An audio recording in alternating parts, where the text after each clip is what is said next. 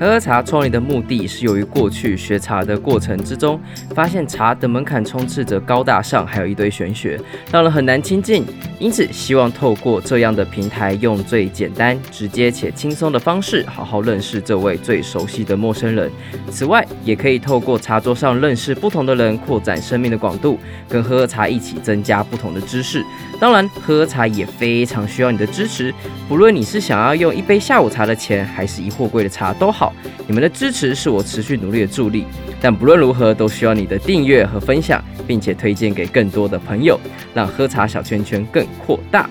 我是周宗平，这里是喝茶，我们下次见。